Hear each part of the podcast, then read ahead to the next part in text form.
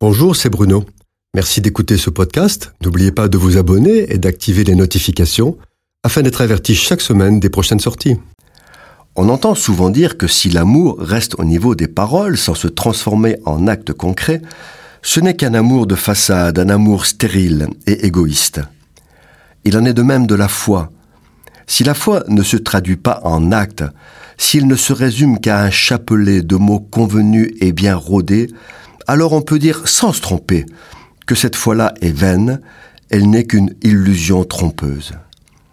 L'histoire de Josué, serviteur de Moïse, nous instruit sur ce qu'est la foi agissante.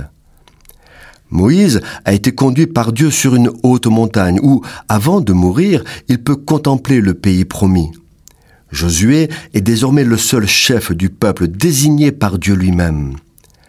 Le peuple hébreu est à l'entrée du pays promis, mais devant lui, il y a le Jourdain qui lui barre la route.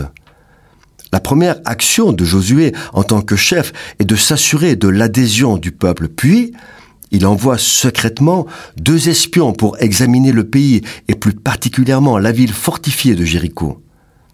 Jéricho est une grande forteresse. Les espions pénètrent dans la ville sans doute afin d'observer ses fortifications. Ils sont pris au piège et ne doivent leur salut qu'au courage d'une femme avisée et intelligente, Rahab. Après leur retour dans le camp de l'Éternel, les deux espions rendent compte à Josué de ce qu'ils ont vu dans le pays. Alors Josué décide d'avancer. Le peuple est prêt à aller de l'avant, mais il y a le Jourdain, un cours d'eau qui, à cette époque de l'année, est très volumineux. Comment passer? Josué a vu la mer Rouge se retirer devant les Hébreux et former de chaque côté des murailles d'eau retenues par la main de Dieu. Il n'hésite pas une seconde. Plein de foi, il est convaincu que Dieu peut refaire ce qu'il a déjà fait une première fois. Alors, il ordonne aux sacrificateurs qui portent l'arche de l'Éternel de montrer le chemin au peuple.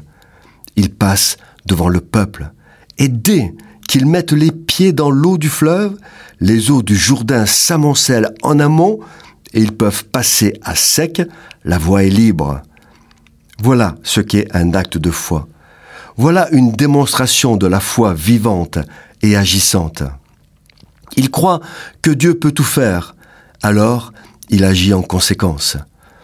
Noé a cru que Dieu allait inonder toute la terre. Alors il a construit une arche malgré les moqueries de ses contemporains. Il a été sauvé. Abraham a cru Dieu qui lui disait de quitter sa famille et sa patrie, et il l'a fait. Dieu l'a béni abondamment. La femme, à la perte de sang, condamnée par les médecins, a cru que Jésus la guérirait. Elle se faufile dans la foule et saisit le bord du vêtement de Jésus, et il la guérit. Si ces héros de la foi n'avaient pas agi, que se serait-il passé? Hébreu, chapitre 11, nous dit que la foi est une ferme confiance dans la réalisation de ce qu'on espère. La foi, sans les actes de la foi, ne peut pas sauver. Dieu répond toujours à un acte de foi, et quelle que soit la réponse, c'est toujours pour le bien de celui qui agit selon sa foi. Cette chronique a été produite par Bruno Oldani et Jacques Cudeville.